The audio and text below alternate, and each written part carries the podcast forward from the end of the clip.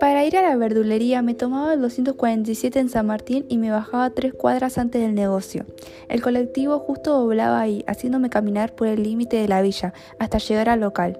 Mi tío siempre tenía un nuevo negocio que lo estaba esperando y por entonces andaba en negociaciones con la Municipalidad de San Justo para venderle 25 bancos de, de plaza que había importado de Alemania.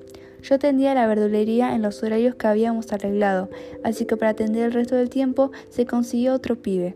Tenía unos 18-19 años, era más bien bajo, muy pálido y muy narigón, por eso le decían Pinocho.